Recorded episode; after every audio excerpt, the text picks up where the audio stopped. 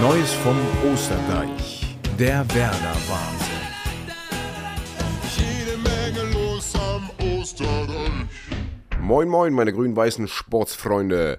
Die Bremer haben am Wochenende mal wieder einen Dämpfer hinnehmen müssen im, ja, sagen wir mal, Abstiegskampf, in den sie jetzt so langsam peu à peu wieder hineinrutschen. Äh, ich hatte sie ja, ja eigentlich schon nach Europa gesprochen, habe gesagt, ich glaube noch dran, aber jetzt mittlerweile kann man diese, diese Schublade zumachen. Da ist keine Chance mehr. Jetzt muss man wirklich schauen, dass man noch so ein paar Pünktchen sammelt, um da unten nicht noch reinzurutschen. Es sind zwar noch neun Punkte, aber man spielt auch gegen die Mannschaften von unten noch. Insofern schauen wir uns jetzt in diesem Podcast nochmal an, wie schaut es eigentlich aus mit der Situation um Werder und beginnen natürlich mit dem Spiel äh, gegen die Hoffenheimer. Es ist Showtime, jetzt geht sie ab, die Luzi. Oh, Digga, das musst du gesehen haben. Maximilian Philipp eingewechselt. Der Unglücksrabe vor dem Herrn. Der hat in dieser ja, Leihperiode, in denen Werder ihn jetzt ab Winter geholt hat, nichts gerissen. Also so wenig Selbstvertrauen, das ist ja unfassbar. Und dann wird das noch weiter zerstört, das Selbstvertrauen. Denn er kriegt ja die Gelegenheiten. Da kommt er zu einem guten Schuss und setzt ihn oben links knapp über den Winkel. Das hätte ja schon Befreiungsschlag sein können. Ah, dann wäre wär man auf 2-2 rangekommen, was Spiel, vom Spielverlauf her auch verdient gewesen wäre. Und dann als nächstes in der Schlussphase, Dingschi setzt sich über links durch, spielt den Ball rein und wieder ist es Philipp und er setzt den an den linken Pfosten. Also so viel Scheiße am Schuh kann man gar nicht haben wie er momentan. Ich würde dem Jungen das wirklich gönnen, wenn er mal ein Erfolgserlebnis hätte, wenn er damit auch wichtige Punkte für Werder sichern würde. Ich glaube, dann könnte er auch seine, ja, sein, sein Spiel aufziehen bei Werder, dann könnte er sein Potenzial auch darstellen und für Bremen in wichtige Punkte ummünzen. Aber auf diese Art und Weise unfassbar. Pechvogel vor dem Herrn Maximilian Philipp. Tor, Tor, Tor! Jawohl! Naja, es ging mit 0-0 in die Halbzeit und äh, da habe ich mir schon noch ein bisschen was versprochen von Werder. Da kam in der ersten Halbzeit der ein oder andere gute Angriff, von Hoffenheim kam wenig. Und ja, das 0-0 sollte da dahingehend äh, Sicherheit geben, dass man sagt, komm, wir reißen uns in der Halbzeit zusammen, wir analysieren, was lief gut, was lief schlecht, wir kommen raus und dann ist es doch wie immer, meine Freunde, wie immer. Ja, das ist unfassbar. Bremen kommt aus der Halbzeit und schläft. Die schlafen, die gehen nicht zum Ball. Ich denke mir in sämtlichen Situationen, wenn ich da auf dem Platz gestanden hätte, geh doch verdammt nochmal hin, die gucken zu. Und dann sind es zwei Flanken von außen in der 50. Kramaric darf einnicken und fast identisch von der anderen Seite darf Baumgartner einnicken. Also ich, Boah, da wäre ich fast verrückt geworden. Ich wäre am liebsten in den Fernseher reingekrochen und hätte denen selbst nochmal eine Ohrfeige gegeben, von wegen, werde doch jetzt mal wach. Das ist, das ist nicht, oh, das ist nicht auszuhalten. Das ist so schlecht, was da läuft. Ich weiß nicht, ob irgendjemand denen was in den Tee kippt in der Halbzeit, aber die ersten fünf bis zehn Minuten, die sind unfassbar schlecht und schlafmützig bei Werder und das muss ein Ende haben, sonst landen die noch auf einem Abstiegsplatz oder zumindest auf einem Relegationsplatz und das darf nicht passieren, nicht nach der Saison, äh, in der man sie bisher so gut gesehen hat, aber in den letzten sechs, sieben Spielen, also eigentlich die komplette Rückrunde, da geht ja nichts mehr. Das ist ja unfassbar schlecht, was da vor allem in der Abwehr passiert. Und nach vorne hin kann man den kaum Vorwurf machen, denn es kommt zu wenig, allein schon von hinten raus. Es ist unfassbar schlecht im Abwehrverhalten, in der gesamten Mannschaft. Es ist wirklich langsam schon echt nervig. Immer nach der Halbzeit, diese fünf bis zehn Minuten nach der Halbzeit, da ist Werder die schlechteste Mannschaft der Liga mit Abstand. So schlafmützig, das ist unfassbar. Jetzt hatten sie sich wirklich auch vorgenommen, äh, da anders aus der Halbzeit zu kommen. Und was ist? Zwei identische Tore folgen in der 50. und 52. Minute. Kommen wir zum Spieler des Spiels. Ja, ich denke, meine Wahl sagt einiges, denn äh, normalerweise kann man hier niemanden hervorheben. Maximal noch Pavlenka, der sich nichts hat zu Schulden kommen lassen.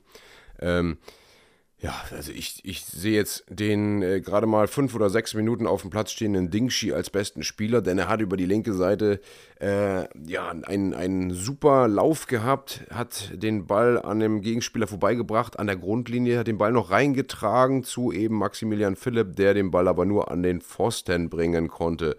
Und da hat Dingschi eigentlich so in sehr, in, insofern auf sich aufmerksam gemacht, als dass ich sage, den würde ich gerne öfter über Außen kommen sehen. Der hat eine Geschwindigkeit, der hat Ideen und der kann sich eben auch durchsetzen. Da würde ich gerne mehr von sehen. Und manchmal ist mir ein Duxch zu lang auf dem Platz, wenn man merkt, er hat eben nicht die beste Form gerade. Dann bring doch bitte ein bisschen früher auch zum Beispiel eben einen Dingschi. Ei, ei, ei, ei, ei, darüber lässt sich streiten. Naja, so richtig streiten lässt sich darüber nicht. Ähm, ich kann nur sagen, ich habe natürlich bis zur letzten Minute daran geglaubt, dass Bremen hier noch ein 2-2 macht, denn es ging ja nach vorne hin was. Das Problem ist ja wie immer die Defensive, aber es ging nach vorne was. Und dann ist es tatsächlich so, dass in der Schlussminute es einen Elfmeter für Werder gibt. Und ich habe natürlich hier so laut geschrien, dass das Dach einmal kurz hochgesprungen ist und wieder aufgekommen ist. Also wirklich, ich habe mich richtig gefreut, weil ich dachte, ey, wenn, dann macht Füllkrug das Ding auch rein. Der ist so sicher vom Punkt. Ja, und äh, dann gab es Diskussionen und lange sah es so aus, als würde das Abseits gar nicht erkannt werden, aber kurze Rede. Ähm, Weiser stand im Abseits und auf den kam ja der letzte Pass und dementsprechend wurde diese, dieser Elfmeter nicht gegeben. Hoffenheim durfte sich glücklich schätzen, Bremen war im Pech. Schade Schokolade. Das haben sie sich selbst zuzuschreiben, aber ja, da in diesem Fall hat der Videoschiedsrichter richtig entschieden. Schade für Bremen. Machen wir doch mal einen gezielten Blick auf die Tabelle. Ja, und hier ist es wie in den letzten Wochen so, dass Bremen auf Platz 11 klebt. Ähm, nach oben hin könnte man einen Platz klettern, an den Gladbachern vorbei, die ja auch kriseln. Äh, ja, weiter hoch ist, ist nicht mehr möglich, da geht nichts mehr. Leverkusen, Mainz, Wolfsburg, Frankfurt, die sind entweder alle zu stark oder wieder erstarkt. Die, äh, ja, an die kommt Werder auf gar keinen Fall mehr vorbei. Da habe ich mich vor zwei, drei Spieltagen ja noch irgendwie äh, in einer anderen Position gesehen und dachte, wenn die wirklich einen Lauf kriegen, aber die haben einen Lauf gekriegt und zwar einen Negativlauf. Insofern wird das nichts. Man muss wirklich den Abstand nach unten betrachten. Da kommen die Augsburger, Kölner, Bochumer, Hoffenheimer. Und ja, da hat Bremen sich das selbst zuzuschreiben. Noch sind die, äh, ist der Abstand groß genug mit neun Punkten zur Hertha. Äh, das bessere Torverhältnis auch noch, aber das kann sich schnell drehen. Bremen spielt auch noch gegen Hertha, muss man dazu sagen. Dann können das ganz schnell nur noch sechs Punkte sein. Und dann sieht das tatsächlich auch wirklich nicht mehr so schön aus. Und im nächsten Spiel kommen die Mainzer, dann die Freiburger. Angenommen, Bremen verliert beide Spiele und ich glaube es zwar nicht, ich muss gerade mal schauen, gegen wen die Herthaner jetzt in den nächsten Spielen ran sollen. Das wird äh, zum einen Leipzig sein und zum anderen Schalke. Aber mal angenommen, äh, ja, Hertha gewinnt gegen zumindest Schalke, dann könnte das Spiel gegen Werder dafür sorgen, dass auch Hertha bis auf drei Punkte an Bremen rankommt. Und dann wird es so sein, dass Bremen die ganze Saison momentan ist es ja so, dass sie nie schlechter als Platz 11 gestanden haben. Äh, ja, dann fängt das große Kribbeln an. Man hat eigentlich die ganze Saison über zwar davon gesprochen, dass man ja irgendwie als Aufsteiger super dasteht, aber man hatte so mit dem Abstieg bisher, mit dem Abstieg so richtig gar nichts zu tun. Und plötzlich wäre man in den letzten vier, fünf Spielen ein Kandidat, der da unten reinrutschen kann und der punktemäßig echt kämpfen muss. Und da sehe ich ein großes Problem, weil eben die äh, Köpfe zu spät mit dem Abstieg äh, sich beschäftigen, könnte das ein Problem geben. Insofern bitte, Werderaner, hört zu. Also ja, vier Punkte brauchen wir noch. Mit 35 wird die Klasse gehalten. Da gehe ich stark von aus. So viele Punkte holen die da unten alle nicht mehr. Also ein Sieg, ein Unentschieden, am, am besten in den nächsten drei Spielen, damit man ab Spieltag 30 nicht noch zittern muss. Und gegen Freiburg werde ich im Stadion sein. Also, falls ihr einen Fan hören solltet, der da extrem laut ist, das bin ich. Und das ist im übernächsten Spiel. Am 16. April, am Sonntag. Ja, so sieht's aus. Ich hoffe, Werder hält mit, nicht mit Hängen und Würgen, sondern mit, ja, sagen wir mal, souverän als Aufsteiger die Klasse. Äh, war sonst noch was?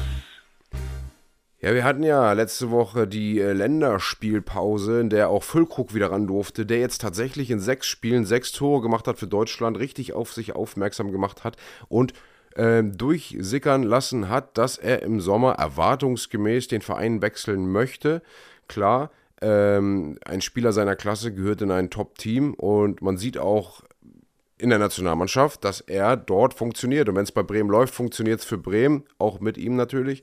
Und wenn es bei Bremen nicht läuft, dann kommt er nicht zu den Gelegenheiten und kann sich nicht so auszeichnen. Er ist jetzt ähm, im Februar 30 geworden, hat nochmal so drei, vier starke Jahre vor sich, ganz bestimmt. Jetzt ist die Frage, welcher Verein legt da nochmal Kohle auf den Tisch, die das auch für Werder dann interessant machen könnte.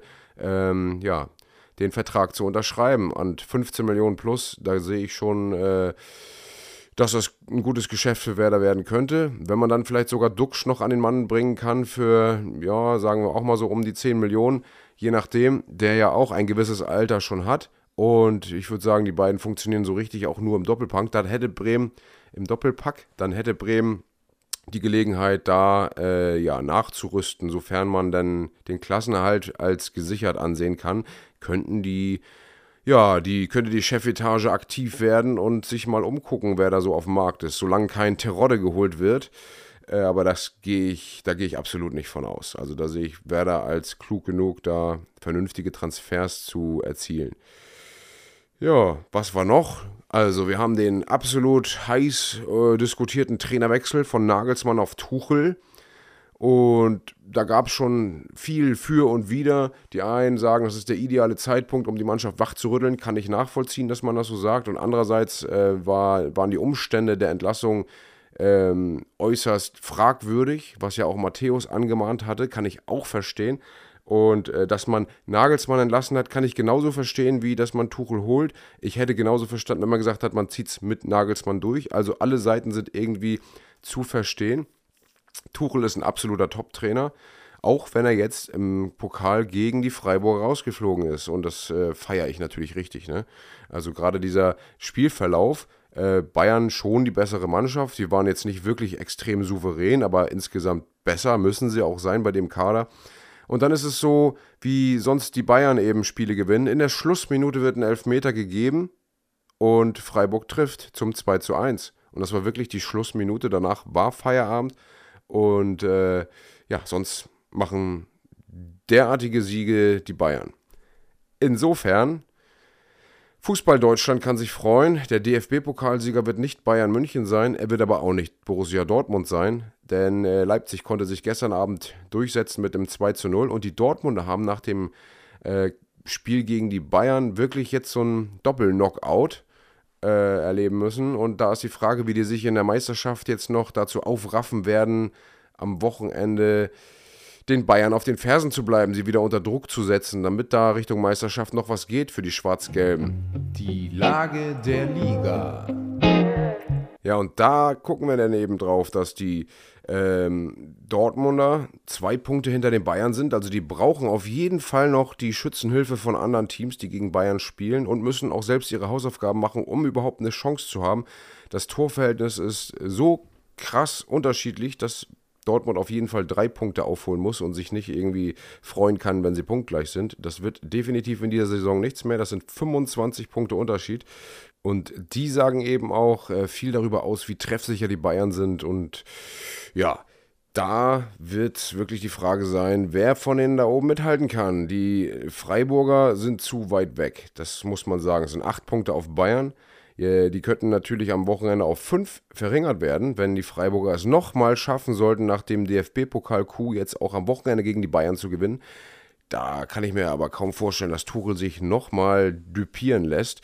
Union, die sind noch dran tatsächlich. Also, angenommen, Freiburg gewinnt am Wochenende gegen Bayern, dann wären die Unioner mit einem Sieg bis auf einem Punkt an den Bayern dran.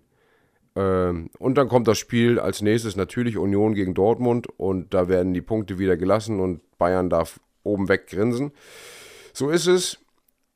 Krass finde ich allerdings, dass Freiburg auf Platz 4 liegt. Generell schon eine krasse Nummer, auch weil Leipzig die letzten Spiele sehr, äh, ja, verschenkt hat. Also muss man sagen, nach diesem Dämpfer in der Champions League gegen Man City, 7-0 war das ja, glaube ich, hat man einfach ähm, ja, alle anderen Spiele hergeschenkt.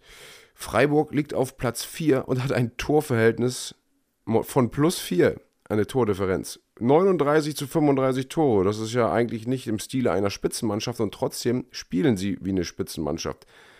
So ist es. Frankfurt hat jetzt im DFB-Pokal endlich mal wieder gewinnen können und hat vielleicht auch damit ähm, ja, die Hoffnung in der Liga wieder ins Rollen zu geraten. Dann wäre zumindest der Europa League Platz gesichert, wenn das so sein sollte. Aktuell ist man wirklich nur noch ein Punkt vor Mainz und Leverkusen und zwei vor den Wolfsburgern auf Platz 9 liegend. Ja, es bleibt oben spannend. In der Mitte tummeln sich ganz viele Mannschaften. Gladbach, Bremen, Augsburg, Köln, Bochum und jetzt mittlerweile auch die Hoffenheimer, die innerhalb von sechs Punkten sind. Das nenne ich jetzt schon Mittelfeld. Platz 11 bis Platz 15. Ne, Platz 10 bis Platz 15. Und dann ist der Abstiegskampf, der Lichterloh brennt. Und zwar so Lichterloh bei Hertha, Schalke und Stuttgart, dass Stuttgart es jetzt nochmal gewagt hat, den Trainer zu wechseln. Bruno Labbadia ist weg. Übernommen hat äh, Hoeneß, und zwar ähm, der Ex-Hoffenheim-Trainer.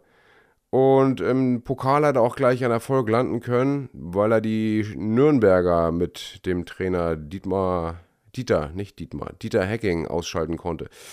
Auch da ist die Frage, ob er diese Euphorie direkt mit in die Liga übertragen kann. Denn jetzt wartet der Abstiegsknaller Bochum gegen Stuttgart am Sonntag auf ihn.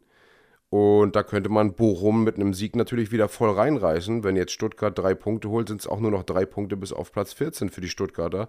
Andernfalls, wenn die Bochumer gewinnen sollten, sind es neun Punkte und das ist kaum aufholbar in den letzten dann verbliebenen sieben, acht Spielen. Äh, Schalke versucht auch wieder nach dem ersten Dämpfer gegen die Leverkusener in Form zu kommen. Die haben ja 3-0 verloren. Das erste Mal in der Rückrunde jetzt verloren. Und da kommt eben auch Hoffenheim. Also das wird jetzt so ein Abstiegs, Abstiegsszenario äh, da unten. Alle Absteiger spielen, potenziellen Absteiger spielen gegeneinander. Und mal schauen, wer der lachende Sieger von denen dann jeweils ist. Eins darf nicht fehlen. Und zwar der Tipp fürs nächste Spiel. Naja, ich habe mal wieder getippt, dass Bremen gewinnt äh, mit einem knappen Ergebnis. Dem war mal wieder nicht so. Bremer 2-1 gegen Hoffenheim verloren.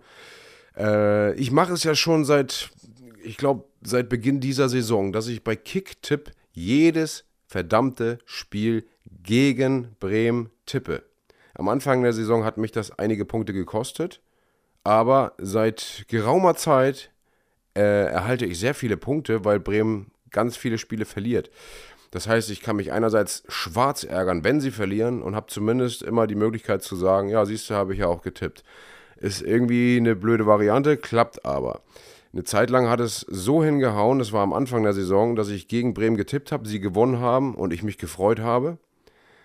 Und es war so in Richtung Aberglaube, dass ich sagte, ja, wenn ich gegen sie tippe, gewinnen sie. Genau das werde ich ab jetzt in diesem Podcast versuchen. Dementsprechend sage ich, Mainz gewinnt 4-1 gegen Werder.